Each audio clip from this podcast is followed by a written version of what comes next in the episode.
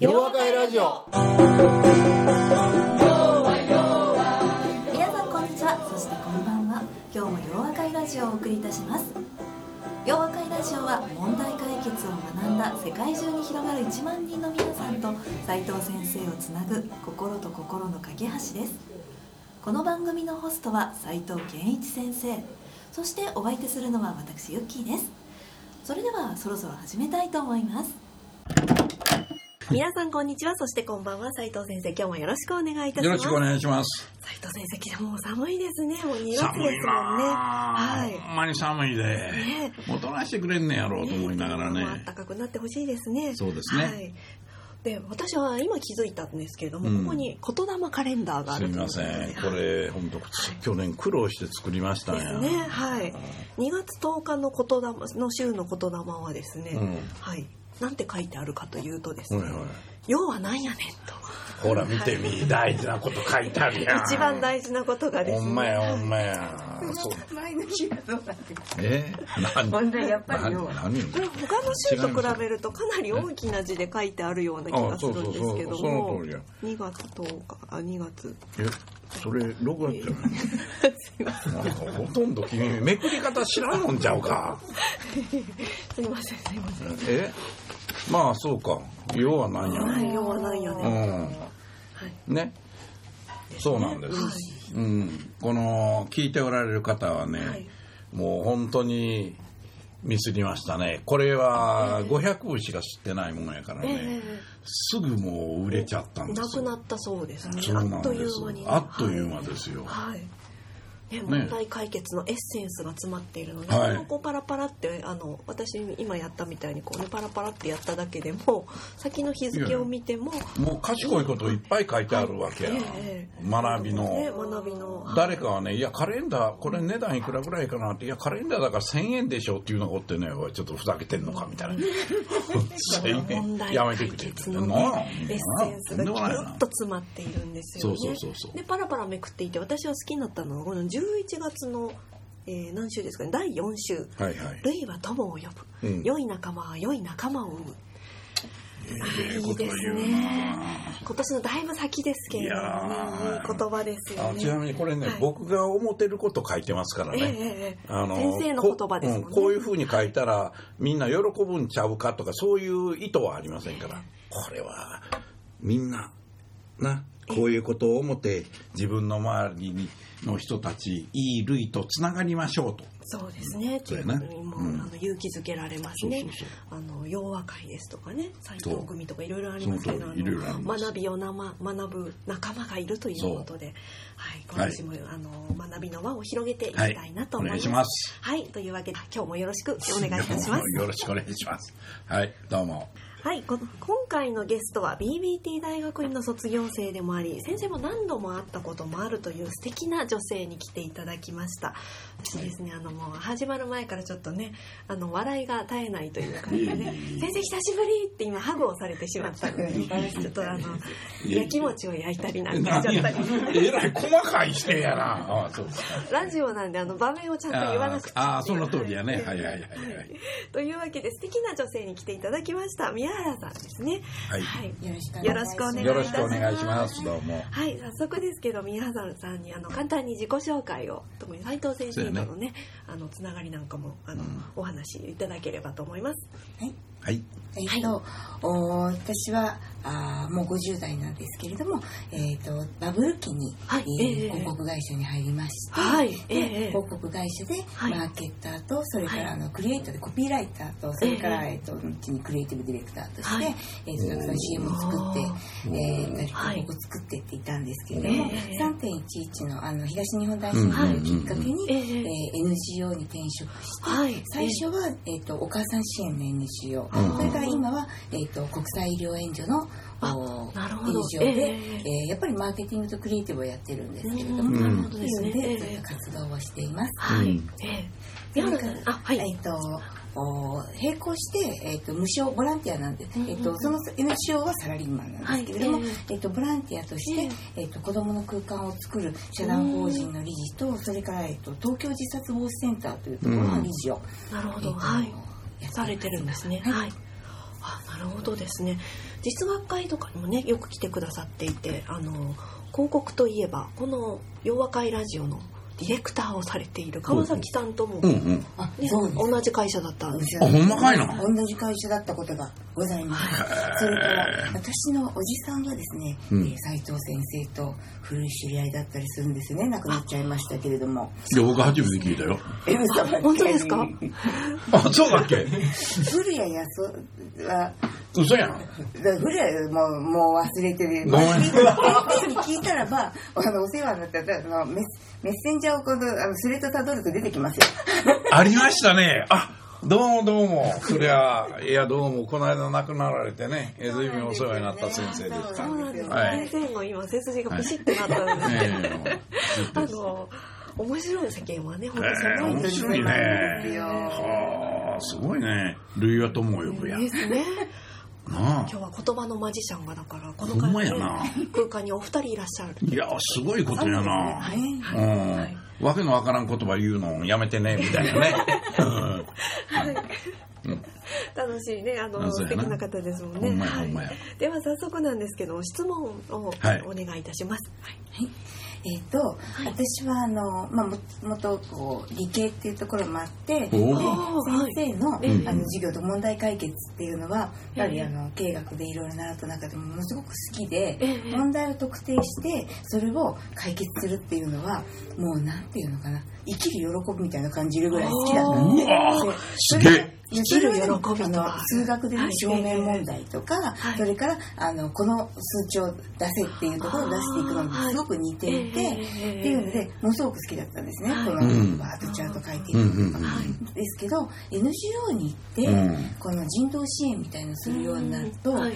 こう例えば心理のねあのええ。心理的な介入をする時とかって、はい。あこの人はホニャララ障害ねっていうあふうに診断をしてはい。入るっていう医療モデルっていうのもあるんですけれども、はいはい。はいそれが必ずしもあのそういうふうに診断することで本人が力を奪われるっていうところがあるんじゃないかとか、まあその通りやろあうねのっていう考え方も一方で出てきていて、うん。それがこうナラティブアプローチとかあの本人とお専門家とクライアントではなくて、えー、と同じ専門家、専門性をあえて面会する時にはあの置いてきてうん。あった方がいいとかっていうアプローチの話があったりして、でそれっていうのがあのネガティブケイパビリティって言葉って経営学だとあんま出てこないですかね、うん。あのネガティブケイパビリティっていうのはその、まあ、あの一部でね、うん。あのちょっと注目されていて、うん。あの母木木さんっていう人がまあ本にしたってあるんですけどもともとは、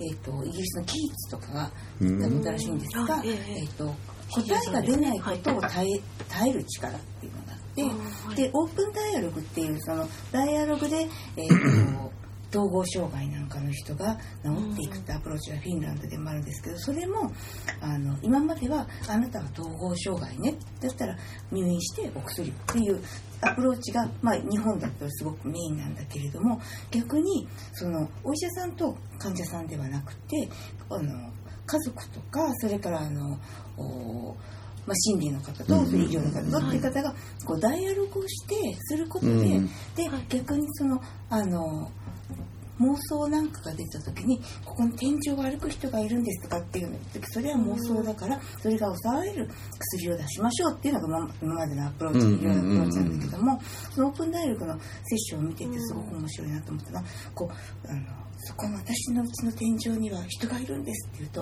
そうですか。僕には分からないけどもっと詳しく聞かせてくれませんかっていう。あそれ声がけ。か入るんですよあ。僕やったら「いや僕もそう思うんですよ」ってででもねおいからあそのその肯定するんですね、うんしてあげそう。るはい。そうそれは考えないっていうんではなくて、もっと聞かせてくれませんかって聞くことで、なるほど。あの実際に本当にこう入院日数が減ったりそれから薬が減っていったりっていうのがあってそれはエビデンスとしてあってっていうのを書いていくとこう今まで問題っていうのを問題を見つけてそうん。れをいかにして解くかっていうのは経営ビジネスの世界だとそれは基本的にあの良いことになっているしそれからそのあの問題を特定して介入するのが早い方がいいってことになっているんだけれどもちょっと人を支援するっていう時にはなんか違うぞっていうのがですねすごく面白くもあったし自分自身はこうちょっと弱いところなんですね。話を聞いていてもうこの私はこうインタビューたくさん今までしてきましたけど、うん。広告のインタビューなんかだとこうあの強い言葉を引き出したいから、はい。ええ。その人の例えばこう自分が働いてるところのあの現場に入ってる人のお CM を撮るときには、はい。その人の一番柔らかいところにうん。ええ。ちょっと意地悪なんですけどね、はい。ええ。ある時にふっと入ることでその人が、からのこうなんかちょっとお腹の中からの言葉を引っ張り出すみたいなアプローチっていうのを今まで結構してきていてうんこうなんか宮原はいじめっ子だってことになったりあーいじめっ子なあーわからんことないね、ほどまあ引き出すためにね。もうええ本当にまた刺さる言葉を。そうあの泣かせの宮原とか言われたりする あら気をつけまおうっていう。人たちもいるんですけどでもええそういった引っ張り出した言葉っていうのはやっぱりすごく強くてあの寄付を集めることができたりするんですけれどもね。はいただもしかすると人を支援する時のインタビューっていうのはあなたの問題はそこでしょっていうところにあえて入らないとかそれから待つとかねこうすごくちょっと向き合い方が違う感じが、なのかしらって思っていて、でも自分はまだ苦手なんですねついこう踏み込んでしまうみたいな、そういうのの違いってうん。斉藤先生ってそういうことって考えられたことありますか？そのこう問題解決っていうのは問題を特定するんではなくてあえて周りでこうブレーキをかけてほーってこうやってあのあえて解決しないで見るっていうアプローチっていうとかっていうの、ああそれが質問やな。はい、先生はどういうふうにそういうことをそういうことについて考えられたことがあなるほど。なかったら、えー、と今の聞いてどういうことを感じられるかうのを。いや僕ねはい。今の話聞いててね、あ問題解決と一緒やって思って、うん、なんでか言うとな、はい問題解決の世界っていうのは例えばたまたま企業やったら企業の業績を上げてあげることをどうしたらいいかって考えるわけやな、はい。でそこには一応一つのアプローチは存在してんねんけど企業には企業の実力レベルとか企業の文化というものがあるから、ええそういうものを取り入れた上でどうしてあげると一番効果的に業績上げれるかっていうことを考えるんやと。ええ同じように人っていうのはもっとこうまあもちろん企業は人の集合体やから、はいそれでその時に経営者がどういう人であるかとかまあ実際にそこで要になる人がどういう人であるかによってね当然アプローチはこう変わってくるんやと。同じように人が問題であると、まあ、人を扱うことが重要であるということになった時にやっぱり大事なことっていうのは人というのを見た時にね人の業績なんてあれへんから結局人というのがおそらくまあいろいろネガティブ要素があるんやけれどもそれよりもプラス要素をちょっと増やしてあげれるようにねしてあげるとその人としてはやっぱりああよかったかも分かれへんなと大変やけどええこともあるしそれで救われるかもねっていうふうに思ってもらえることがねきっと大事になるんやと。とするとそれは人によってアプローチが異なるのは当たり前の話であって最初にその人がどういうことで悩んでるんやろうっていうこれがまさに課題の特定化っていうか何がうまいこといけへんところやねんやろうっていうことをやっぱり自分で探し出そうとすると思うのね。それそれを先ほどはあの質問ということによってねやってきたっていうことがあるからで基本的に問題解決の世界も質問力とそれからもう一つは事前に手に入れられる事実データという事実でどういうことがあるんやろうということがあるわけな。だからさっきのあの人のいろんなその障害を持ってる人って言った場合には当然その人に会う時にはそれまで診断されていた項目とかね、あるいはそれってどういうもんやろうってプラスマイナスとかあーなんかその手のものをやっぱりいろいろ調べるんだろうと思うのね事前に。で調べたんやけどそれは一般論にしか過ぎないから結局個人を見なきゃならない。それで最初の質問をどうするかっていうところがねその後を決定していくんやろうと思うんだよなだからその時の最初の質問をどうするかっていうことがねひょっとするとその時にその人に会った時の自分の感じたことっていうあこの人きっとこういうことやからこういう質問をするとねあとは喋りやすくなるのかもしれへんなっていうようにえ自分が問題解決者解決者としてはそういう頭の使い方をねするそれでひょっとしたらうまくいかないか分からへんけどその時はまたあれなんでうまくできへんかったんやろなっていうようなことで次回にもっとうまくいけるようになると。ということやから宮原さんがまあ今のこの質問ということに関して言うとねそれはまさに問題解決のアプローチであってこれがたまたま企業が対象が企業であるあるいは自治体であるあるいはこれが人であるとかあるいはチームであるという時にね当然大きな流れは一緒やねんけど相手が違うようになった時にはそれこそ質問の仕方を変えるっていうのはこれは当然のことやろうというふうに思うよね。その時に、うん。えー、と企業のコンサルティングをする時に、えー、と例えば問題を解く。は感じら。れていられても、あえて先生からは言わないっていうこともありますか？えっとねあの僕は企業というものを対象とするときにはその会社が抱えている問題ってこれがすごく大きな問題であるときはそいつを避けることはまずありえないんです。なぜならばそれがわからない限り解決法が生み出せない考え出せない。はいはいでもそこで重要なことは企業の相手が誰で誰に対して喋るのかそれは例えばええ。トップの人でもかめへんねんけど、はい。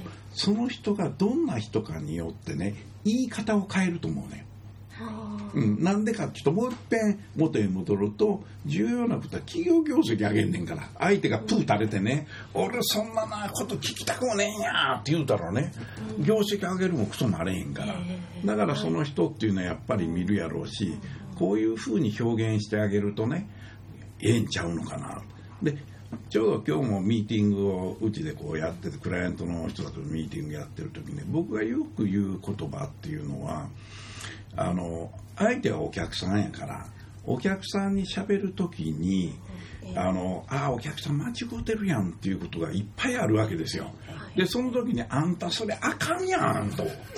ねこれコンサルティング会社の悪いところや、まあ、そういうのはあんたあかんやん。そんなことやってるから会社の業績悪いんですわって いうこと言いかねない。ええ。ところがね、はい。それで相手が喜ぶ人って誰もおれへんわけや大抵反発してこの野郎と思ってね、おめえ生意気じゃんかってなるやん、ええ。ということから言うと僕はみんなによく言うのはね大事なことは相手に自分はひょっとしたら間違うてんちゃうかっていうことを気づかせるような質問やコメントをすることが大事やと。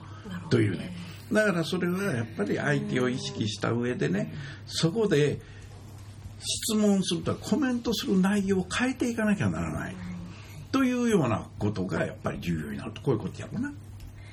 だからそのあのこれが答えですよっていうんでもなく問いながらでもその相手のキーマンだったりこう当人たちが、あれ？っていう、そうそうそうそうそうそうそうそうそう考えると、そっくりですねそっくりやん。ねそっくりさん支援って本当にそっくりそれでね僕はあの世の中の人たちがちょっと間違うてると思うのはそういう企業の俗に言うコンサルティングっていう人たちっていうのはなんか自分たちが思ってることをね相手にこう押し付けてしまうっていうふうに思われててまあきっとそういうことやってる人もたくさんおると思うねんけど、はい。僕はちゃうし僕が問題解決という考え方をねみんなに教えてることの大事なところっていうのはいやいや相手人やんか、ね、大事なことはその人がよしやっぱり俺間違ってたから頑張ってこの会社をね良くするようにするよっていうことが大事やねんから。だからどうしても企業の業績っていう数字の部分を見たりお客さんにインタビューするねんけど一番大事なのはその当事者の人たちがねどういう人であるかっていうことをやっぱりちゃんと見なきゃならないと。でそのための質問をねいくつか最初にやるだけでね見えてくるんですよ。どういう人かっていうのが。だから僕はあなた知らないか分からへんけど質問力と対話力っていううまあ言うてみたらコースをね自分で作ってはい。大体3時間ぐらいこれ教えるんです、はい。それぐらい重要なことなのね。だからまあ中には質問の仕方みたいに学ばなあかんのそんなん分からんこと聞きゃええやん。違うんやこれはやっぱり成果実現に向けてね、ええ。どういうふうな話し方をしていくか、どういうようなコメントを言うのがいいのかどういうようなまさに質問の仕方をすることによって相手の表面に残ってるっていうのは普段から気にしてることやねんけど、その頭の根底にあるものをね引っ張り上げるための質問をしなきゃならない。これが重要やということを僕は学んだわけやな。すごい。わかりますね、ええ。質問っていうものが、えあのだから私はこうどっちかというと、あの泣かせる方の質問をしちゃう、ええ。このあのしてきたんだったんですねだけど、ええ腹渡じゃなくて、こう、はい。本人をエンパワーするような質問の仕方っていうのも絶対やってそうそうそうそうっていうことなんですよそうです。ね。そうです。本人自体がこうね親って思うようなことじゃないと、ででなんか、じゃあやってみようってなるような人もね、どうぞ。でそれがね、え仲間づくりで人の巻き込みやと思ってるわけ、はい。人が巻き込まなければ業績は絶対上がらないと。ねだからそこでそういうことを意識した上でね大事。だから僕はこの問題解決を学ぶ人っていうのは問題解決のアプローチのみならず人間力をどう強化するかということを学ばなあかんぞと。こういうことを言うわけな。はい。生き方であるとおっしゃってましたよそのね。通りやそうそねの通りですね。その通りやね。はい、問題解決とはうね、ん。はい、生き方であるっていう、ね、でもそれはものすごく分かる感じもあって、ね。ええまあ、三条先生が言うからっていうところもあるんだけど、ね。おそうで、えー、と好きになったっていうところもあるんね。ですそうですよね。もよし。はい。ありがとうございました。どうも。ね。はい。ありがとうございました。は。はい。い、お話をありがとうございました、はい。ありがとうございましたありがとうございますあ洋和会ラジオそれでは皆さんまた次回お耳にかかりましょうお相手は斉藤健一先生と私ユッキーでした大きな輪になるいつも通じ合う大きな輪になる